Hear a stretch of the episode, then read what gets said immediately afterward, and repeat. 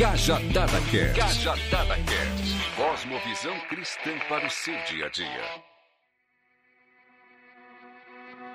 Fala galera, bom dia, boa tarde ou boa noite. Começando mais um Cajadada Podcast. Hoje, o segundo episódio da série especial de Páscoa. É isso aí, pessoal. Vamos agora com esse segundo episódio. Galera já gostou muito do primeiro episódio, nós já tivemos alguns feedbacks. Logo mais, nós vamos ler alguns e-mails. Continuem ligados com a gente porque esse episódio vai ser massa. Oi, pessoal. Muito bom ter vocês aqui de novo com a gente. Eu espero que você esteja preparado nesse momento momento, porque nós estamos muito felizes porque há pessoas que continuam nos seguindo e compartilhando e nós estamos recebendo muitos feedbacks muito legais. Quero compartilhar com vocês agora para depois a gente continuar esse episódio que tá massa.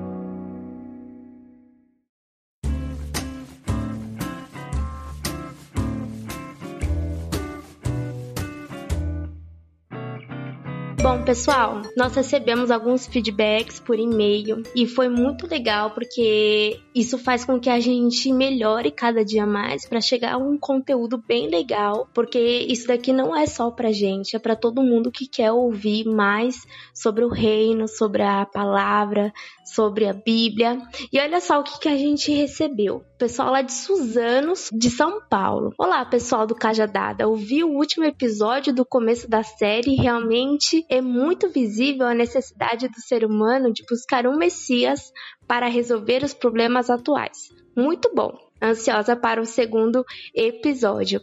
Olha só que legal, realmente é muito importante esse tema, por isso que nós estamos com essa série super legal. E olha só que legal também esse segundo feedback, o Marcos de Belo Horizonte. Nossa, olha onde chega nossos podcasts. Muito legal o episódio, pessoal. Achei a visão dos judeus muito parecida com a visão do Brasil atual pessoas buscando Messias político. Aguardo os próximos episódios. Muito obrigada, Marcos. Realmente, hoje o que nós estamos vivendo, a gente pode até comparar. E aí, pessoal, simbora para mais um episódio, porque o tema de hoje ainda é sobre o Messias e nós vamos continuar falando sobre esse Messias que chegou.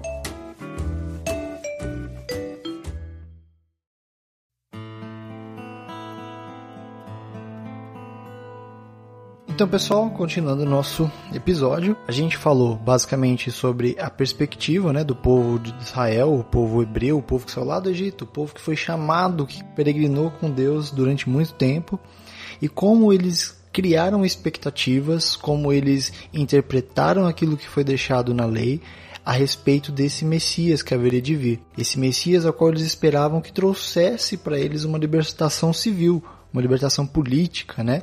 É interessante também algo que a gente até esqueceu de comentar no outro episódio, né, Rafa, que o significado da palavra Messias. Messias quer dizer o ungido, né? O, o separado, o especial, ou, ou como você pode ver aí no, no Matrix, para quem gosta de filme, para quem gosta de misturar as coisas aí, é o, é o escolhido, é o Neo, é o Neo do Matrix mas existiam requisitos, né, para que isso acontecesse, o que vai trazer gente pro episódio de hoje. E esse episódio de hoje, ele vai partir dessa migração do Velho Testamento para o Novo Testamento. Agora nós estamos vivendo o quê? Um período em que as pessoas tinham voltado do exílio, né? O povo de Israel tinha voltado do exílio, estava voltando para sua terra. Só que nesse meio tempo, o povo foi também, como era uma nação pequena, uma nação destruída, eles foram pegos por outras nações, a nação que estava governando tudo, estava pegando geral na época, que é a nação de Roma, né? O Império Romano. É isso aí. E é bom nós falarmos para o pessoal de casa, vocês que estão nos ouvindo aí, que o contexto histórico da época era um pouco conturbado. Primeiro nós tínhamos Roma, que estava no auge ali do império, conquistando muito espaço. Eles tinham acabado de dominar ali a província da Judéia, né? não tinha tanto tempo que eles haviam dominado a província da Judéia, era aproximadamente 60, 70 anos. E nessa época exatamente de Jesus, nós tínhamos Pôncio Pilatos né, governando a província da Judéia, e dentro do ambiente ali, os judeus eles estavam sendo pressionados de todos os lados. Eu acho que isso é muito importante a gente ressaltar, porque nós não tínhamos só a truculência dos romanos em cima dos judeus, pressionando eles e tentando a todo custo marcar o território e pegar o território, como nós tínhamos também a intelectualidade grega crescendo cada vez mais e apertando e afinilando as coisas para os judeus.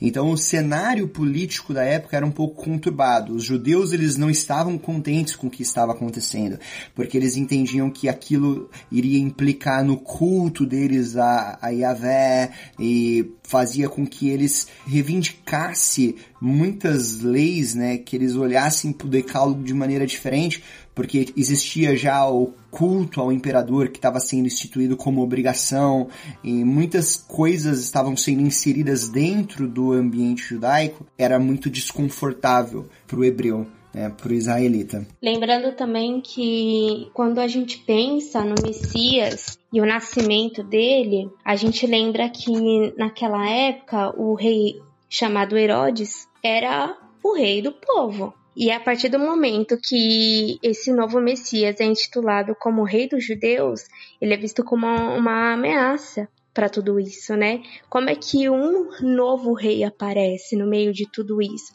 E é assim que começa um pouquinho aí do, da história do nascimento de Jesus. Tanto porque quando Maria recebe a visita do anjo Gabriel, José não acredita, né? Que Maria estaria grávida pelo Espírito, acontece que ele tenta deixar Maria e tudo, mas o que estava acontecendo naquela época é, que havia um recenseamento. Maria ficou grávida, José aceitou, tal. Então eles estavam ali em Nazaré, tiveram que sair de Nazaré para fazer esse recenseamento porque César teve o decreto, né, que eles deveriam fazer esse recenseamento, que é como a gente ainda faz hoje em dia. E aí eles tiveram que ir para Belém. E nesse meio caminho, Maria grávida acaba tendo Jesus ali em Belém. E aí que a gente entra nesse esse contexto que a gente conhece e é tão popularizado por aí, principalmente no Natal, né? Jesus numa manjedoura humilde, numa estrebaria, e como é que um rei pode nascer nesse ambiente tão humilde, sendo que ele é um rei. Não deveria ter coroas, não deveriam ter todas as pompas de um rei, mas não. Jesus nasceu num contexto muito humilde, né? E Jesus nasceu como Salvador, nasceu também ali com José e Maria apenas. O que que acontece tudo isso para que lá para frente as pessoas tenham motivos para duvidar, né? Realmente esse é o Messias, esse é o rei realmente dos judeus, né? Nesse contexto de tão humildade, mas realmente foi o que aconteceu. Então, Jesus ele nasce como humano, cresceu como humano, se fez um de nós, teve que ter toda o aspecto entre o povo, teve que conviver com o povo, ser um deles é bastante interessante, pegando um gancho da, do nascimento de Jesus que a Su foi colocando aqui pra gente, esse detalhe de, da expectativa, né? Eu acho que a grande ênfase do que a gente vai conversando é a respeito da expectativa. Aquele povo esperava por um rei, um libertador, né? Um libertador político. Eles tinham prescrições segundo a lei, que eles tinham grupos que se dedicavam a estudar, interpretar isso para conseguir detectar o nascimento de Jesus, era improvável para eles que esse rei viesse da maneira que veio. E ainda um detalhe importante para o judeu, assim como a maioria das, das, pessoas, né, a filiação ela se dá por causa do pai. Então, por exemplo, para Jesus ter sido realmente o Jesus que os judeus esperavam, ele teria que ter sido um filho gerado, né, a partir do espermatozoide mesmo ali, a partir do ato sexual entre José e Maria, sendo um filho legítimo no sentido de sangue, né, no sentido de descendência de José o que a gente sabe que pelo recebimento do Espírito Santo não o foi. E esse é um, é um dos primeiros indicativos muito fortes a respeito dessa questão de, de Jesus ser tão inesperado, né? Que ele foi um fruto do Espírito, ele foi o próprio Filho de Deus. E aí, até por ser Filho de Deus, é um segundo ponto que é muito interessante, né? Da gente pensar, Deus vai ter filho, né? Os judeus vão argumentar contra isso também, né? Exato. E também é muito legal nós falarmos porque todo esse contexto de nascimento de Jesus, é, a espera de um Messias foi algo que, se você for olhar, é, é muito oposta uma outra, né? Porque a única pessoa, vamos assim, que notou que algo diferente estava acontecendo eram os três magos que acabaram ali chegando até Herodes e houve todo aquele contexto que nós sabemos das profecias, qual é o oráculo, o que, que o oráculo diz, assassina então os bebês, não pode nascer o rei, e a gente percebe tudo isso acontecendo, mas no contraponto a gente entende que o judeu viu que o nascimento de Jesus passou despercebido porque a galera ela estava sofrendo a pressão, como eu tinha dito, das nações vizinhas, vamos dizer assim. Roma estava pressionando, né? Cada vez mais os números de republicanos estava crescendo e o abuso da cobrança de tarifa, taxas, né, de impostos estava crescendo cada vez mais. O ambiente religioso tinha sido invadido também pela influência romana da época. A gente sabe que no contexto de Jesus, por exemplo, é, não podia ter dois sumos sacerdotes. Na época tinha dois sumos sacerdotes, né? Além de Anás, que era o sumo sacerdote que era legítimo, tinha a legitimidade do, do sumo sacerdócio, de suceder o sumo sacerdócio e levar o sumo sacerdócio, veio também Caifás, que foi uma escolha do próprio governo romano para estar entre os judeus e para manipular os judeus, para fazer com que as coisas acontecessem da forma que eles queriam que acontecessem. Então nós percebemos que o nascimento de Jesus foi coberto por todos esses acontecimentos e essas pressões que estavam vindo de todos os lados. Era algo que realmente era difícil de conceber, porque pense, um povo que estava sendo oprimido, tinha uma nação que estava, além de dominar Jerusalém, estava dominando todas as nações ao redor, era uma nação que realmente esmagava os seus inimigos, que era o Império Romano, foi um dos piores impérios que já existiu.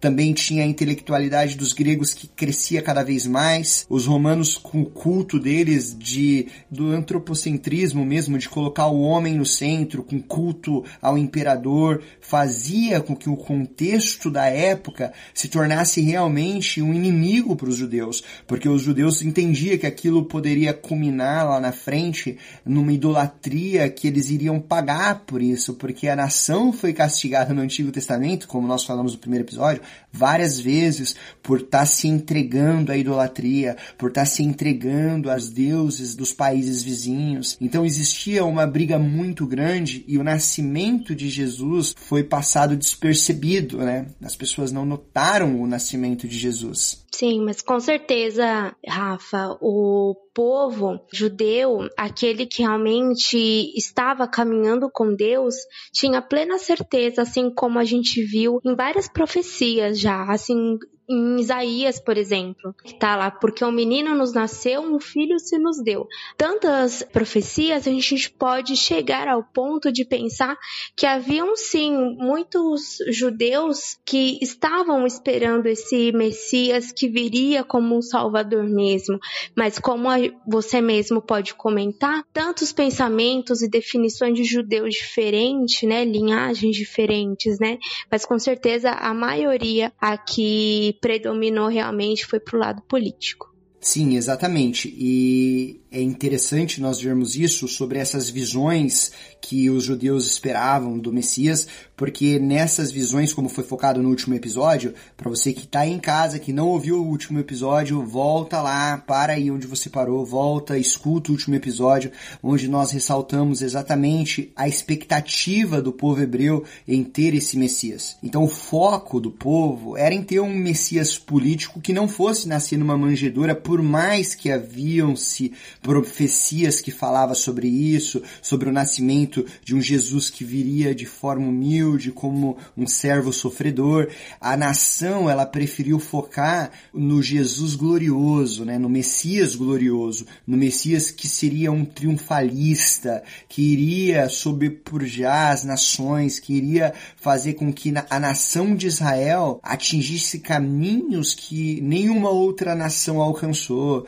E eu acho que é exatamente por isso, Su, como eu disse, é exatamente, as, o judeu esperava sim a vinda de um Messias, mas não desse Jesus, né? É o que eu, eu, eu costumo dizer que é muito fácil a gente condenar os, os judeus da época que não reconheceram Jesus como Messias, mas é difícil para nós também entendermos a mente deles na época, da opressão que eles viviam, do contexto é, político que eles viviam, que era até coerente eles enxergarem o Jesus não como o Messias que eles esperavam, mas como mais um dos charlatões, porque na época de Jesus haviam vários outros homens que se levantavam e se diziam Messias.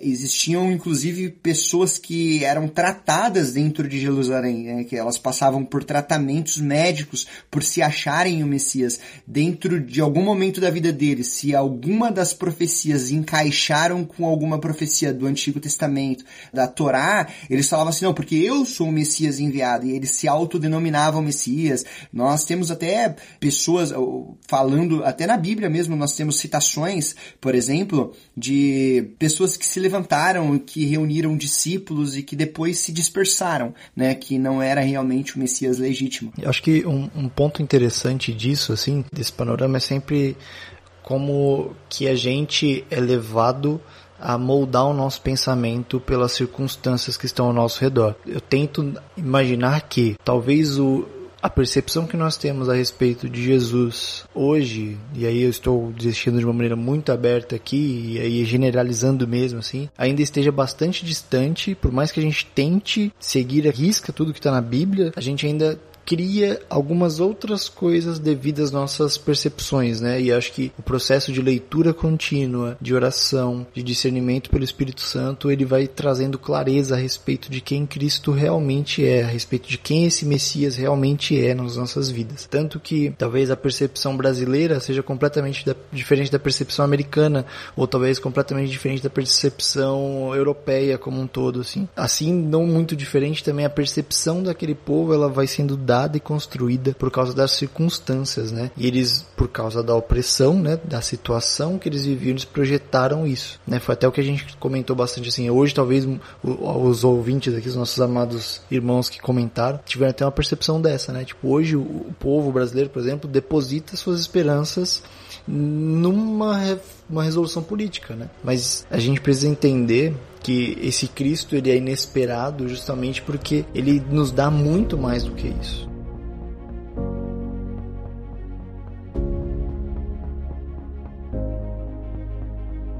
E acho que um outro ponto para a gente continuar caminhando aqui, ainda a respeito desse menino que nasceu, é que se esse menino nasceu e ele sendo filho da divindade, olha o absurdo que isso é para um judeu, ele sendo filho da divindade, gerado pelo Espírito Santo de Deus, o Deus que para eles, segundo Deuteronômio 6:4, é um só Deus, agora é três, como assim, né?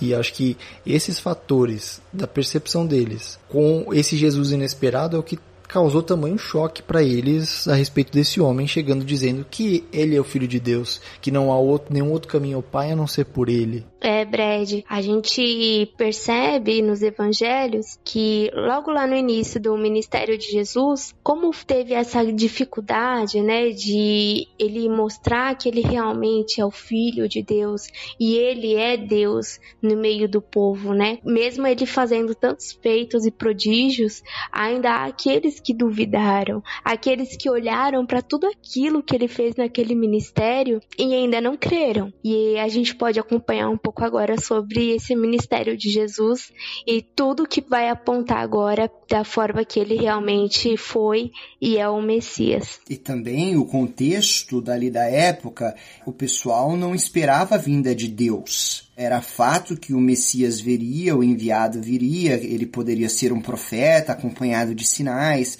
e trazer muitos prodígios com ele, assim como outros profetas vieram, como o próprio libertador Moisés, que foi uma das figuras mais importantes do judaísmo, veio. Eles não contavam com o fator de Deus se aparecer para eles. Eu acho que isso faz com que a nossa mente de fato fique confundida, né? O judeu na época, ele não concebeu isso direito, ele não conseguiu raciocinar e entender essa quantidade de informações que era para ele. Eu acho que uma das horas, um dos momentos, né, que foram mais conturbados para ele foi quando o próprio Jesus ele andou sobre as águas, né, lá em um momento que Mateus escreve pra gente, Mateus 14, eu não me recordo qual é o versículo exato, mas ele diz que é, Jesus andava, né, pelas águas, ele caminhava sobre as águas, e aí de repente os discípulos olham e ele fala assim, calma, sou eu, Pra gente não tem uma conotação igual tinha pros judeus, porque o sou eu, o eu sou, era a forma que Deus havia se revelado para Moisés lá na sarça, quando Moisés duvidou, quando Moisés ele falou assim, tá, mas se eu chegar lá pro faraó e falar pro faraó que um Deus me enviou, ele vai perguntar que Deus é esse. E aí Deus fala, fala que o eu sou, né, me enviou. Então quando Jesus, ele fala assim, sou eu, é, ele estava dizendo, o eu sou está caminhando sobre as águas. Então aquilo, aquela revelação para os discípulos foi algo muito poderoso, foi algo muito forte. Ou seja, é, Deus está vindo sobre as águas, Deus está aqui agora. Na verdade, o Messias é Deus começam agora a surgir perguntas onde as coisas ficaram um pouco complicadas. Porque, concordem comigo, Sui e Brad, a mensagem do Cristo não era muito palatável, era uma mensagem que era difícil de ser digerida, era uma mensagem que se você ouvisse, você realmente ficava um pouco confundido, porque ele trouxe interpretações que outrora ninguém havia ouvido. Sim, e, e, e, a mensagem de Cristo, ela até pra gente hoje, ela continua sendo muito catatônica, assim, né? Muito. Cara, como pode o próprio Deus, esse que alega ser Deus, se fazer homem, se fazer carne, né? Como a palavra diz, ele veio, se fez humilde, se fez servo para servir a gente e depois efetuar na sua morte para nossos lugares, assim, ainda é um grande absurdo, né? Continua sendo pra gente ainda muito estarrecedora, né? A mensagem de Cristo ainda é loucura, né? Como Paulo vai até colocar essa, esse termo, né? O que, que a gente pode observar também é que esse povo estava sempre do lado de Jesus por mais que eles não o reconhecessem como Messias, como o esperado, como o líder político, o povo estava do lado de Jesus amarrotando, comprimindo, estava sempre do lado dele por puro interesse. A gente observa que todo o tempo Jesus estava com o povo, ensinando, pregando, utilizando a metodologia de parábolas, por exemplo, que ele mesmo relata que ele utiliza essa metodologia por conta da capacidade dos ouvintes entenderem, né? Então ele utiliza essas parábolas, tá sempre com o povo, mas o povo com seu interesse junto com Jesus por conta dos seus milagres, dos seus feitos. Não é à toa, ele curava, ele ia e fazia coxos é, curados, faziam pessoas andar, pessoas voltar a ver. E isso tudo chamava muita atenção. Jesus não queria essa atenção para ele e muitas vezes ele se retirava dessa multidão. A gente observa um grande interesse da parte do povo em estar andando com ele somente por esses milagres, nada mais além disso. Sim, e milagres esses que é interessante a gente destacar, que até pro judeu ali, algumas vertentes ali do judaísmo, né, seriam algumas provas contra Jesus, outras delas a favor, né, muitos dos milagres de Jesus, talvez a grande maioria, eles foram feitos por motivos os quais para ratificar, né, para mostrar que ele era Jesus, o Messias, o Salvador, o próprio Deus ali feito, né. Tem uma, uma passagem muito interessante que é, é, de umas reflexões que o Ed René fazia no canal dele do YouTube, que ele falava que tinha uma palavra muito específica, tizit tizit, que é a orla do vestido, que assim como o sol da justiça, o Senhor viria trazendo cura nas orlas do seu vestido.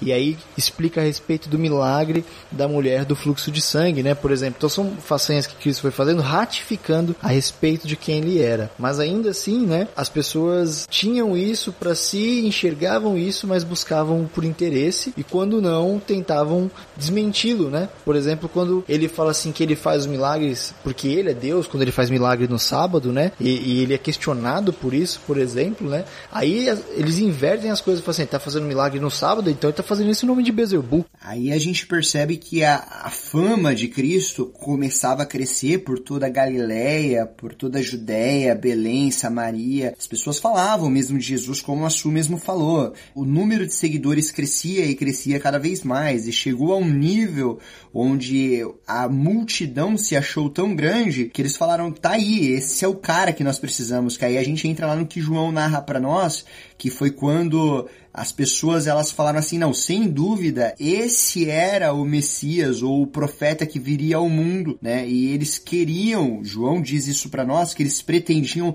obrigar Jesus a se autotitular rei de Israel. Ou seja, novamente nós vemos o povo judeu sendo levado por um desejo de ter um líder político que se posicionasse, que lutasse contra Roma, que libertasse a nação.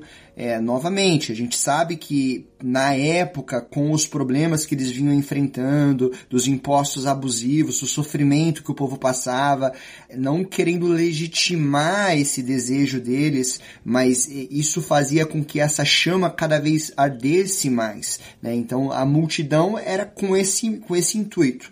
Não era uma multidão que, vinha, que via o Messias que iria resgatar o mundo e que teria que padecer aflições, como os profetas mesmo haviam falado para nós através de muitos e muitos oráculos no Antigo Testamento. Não, eles queriam um líder político que se posicionasse, que fosse contra Roma, que se mostrasse forte, e aí então os judeus iam varrer os romanos de toda Jerusalém e também pôr para correr os republicanos que para eles eram os traidores que estavam estavam é, extorquindo eles com cobrança de impostos. E aí vira o jogo, né, Brad? Porque a gente percebe que antes era uma fase de aceitação que estava em ascensão, era um Jesus que estava sendo aclamado, eram sinais que estavam sendo demonstrados, e do nada, quando Jesus ele percebe isso, ele foge da multidão e ele começa a tentar inverter o jogo e apontar a multidão e falar: "Vocês estão me seguindo?" não por quem eu sou, não pelo real propósito que eu fui enviado, mas pelos interesses de vocês, pelo desejo de vocês de terem pão, de terem descanso, de terem facilidade. E ele começa agora a falar, vamos dizer assim, a pregoar contra a multidão que o seguia.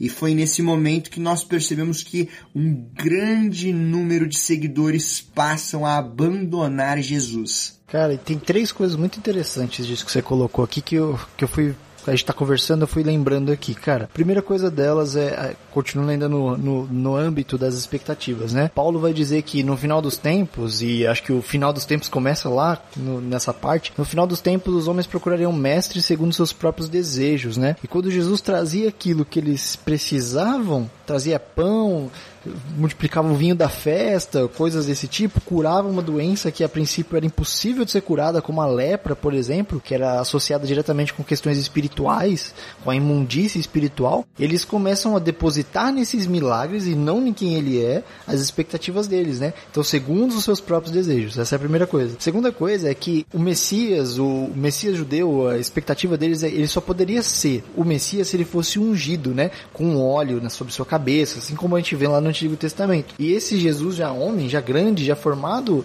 ele não, não poderia ser ungido se não fosse aprovado, né, pelos saduceus, pelos fariseus e assim sucessivamente, né? Ele precisaria ser ungido por um sumo sacerdote, assim como Davi foi ungido por Samuel, por exemplo. E não era, né? Então ele não poderia ser rei efetivamente porque ele não era ungido. E um terceiro fator ainda, que é o mais controverso e mais maluco de todos é que quando Jesus ele é colocado para ser crucificado, eles colocam lá, esse é o rei dos judeus. Cara, isso é, é, de, um, de uma magnitude muito grande, assim, né? Porque ele estava representando os reis dos judeus, mesmo com que eles fizeram isso com zombaria, ele estava lá sendo o rei dos judeus de verdade.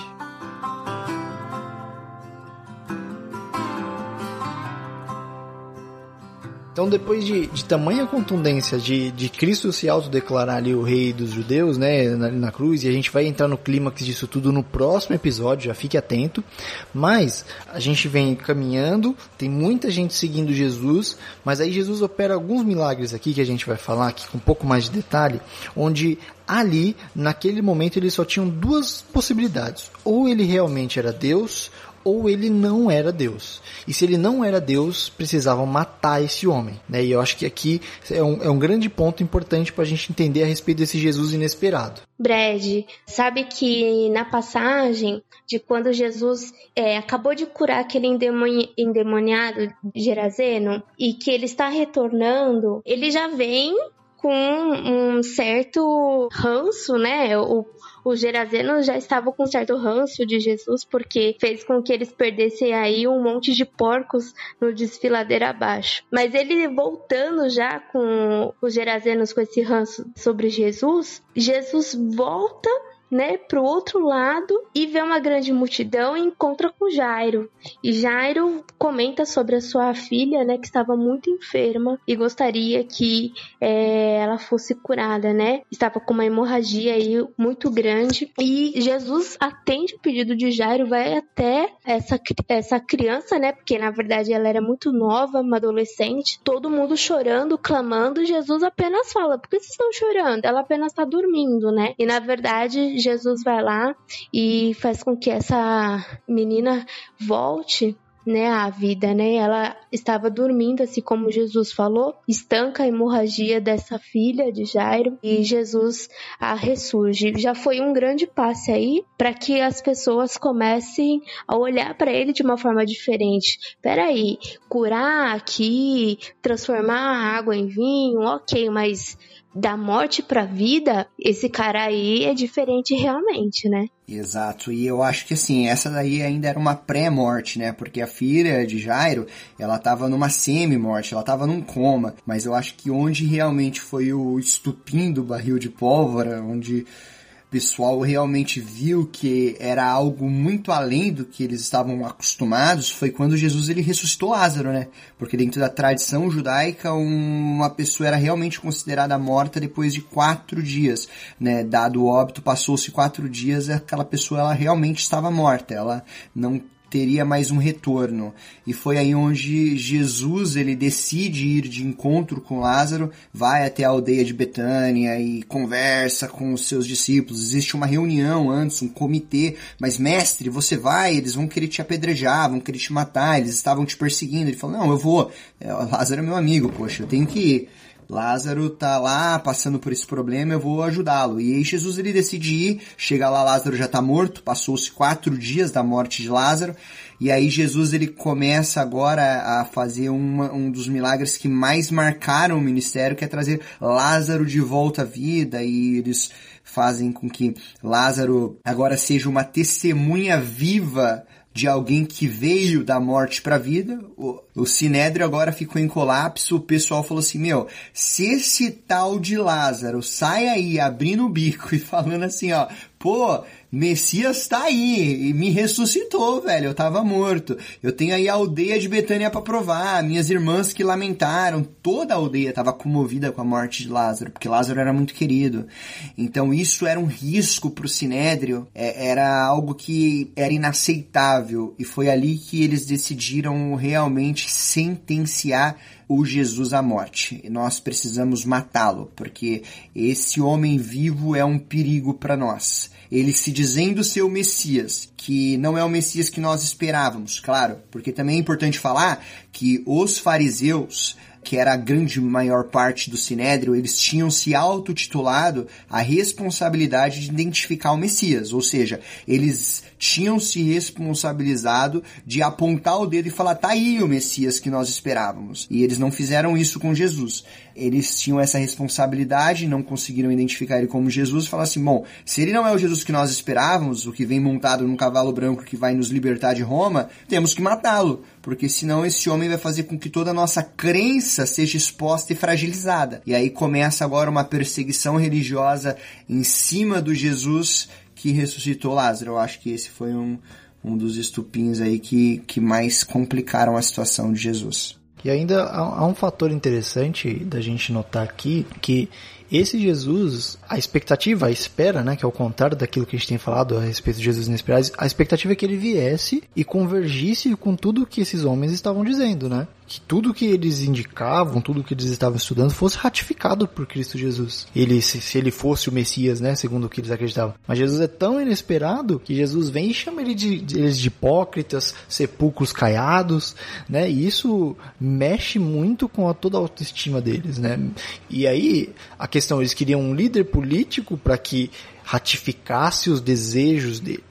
Mas quando eles percebem que os desejos de Jesus não são os desejos deles e Jesus podendo ascender ao governo, eles falam: não, esse cara é muito perigoso, não dá para ter esse cara aqui à frente, não, porque ele não vai seguir aqui o que a gente quer, ele não vai ser o nosso representante. E agora mudou todo o cenário. Agora nós começamos uma trajetória de perseguição e um Jesus que continua pregando sua mensagem com poder e autoridade, mas agora ele tendo que não ser mais tanto exposto ao público, né? Ele começou a fazer isso meio em alguns pontos específicos e aí nós vamos entrar no próximo episódio com mais detalhes.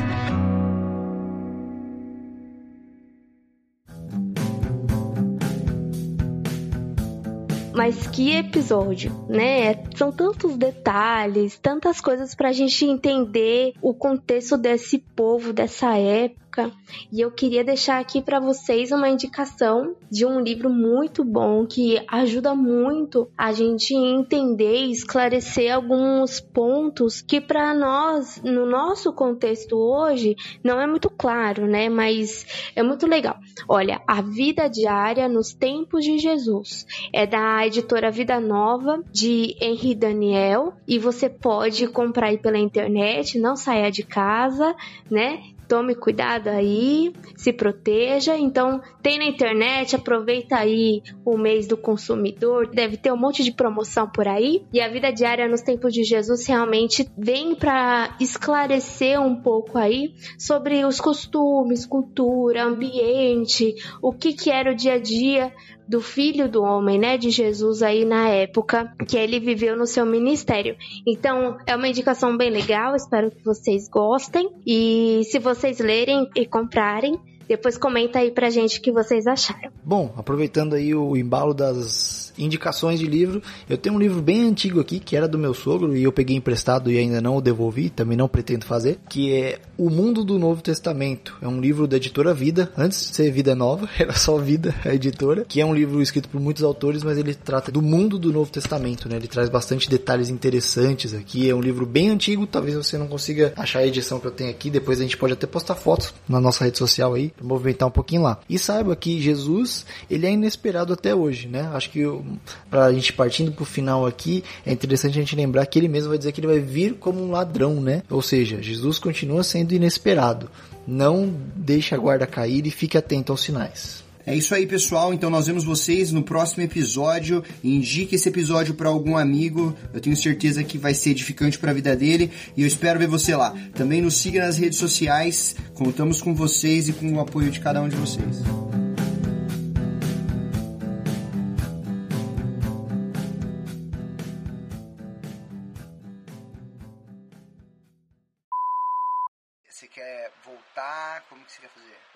Continuando aqui. Vou, vou terminar a fala que eu estava terminando aqui, tá? Uhum. Então, voltando, Du. Ainda para hoje é um grande absurdo, ainda é uma mensagem estarrecedora pra gente que Deus se fez carne. Acho que vocês ouviram, né? Meu, meu ouvi. Deu até medo aqui. Credo. Meu, é Jesus sobre as águas. Vai lá.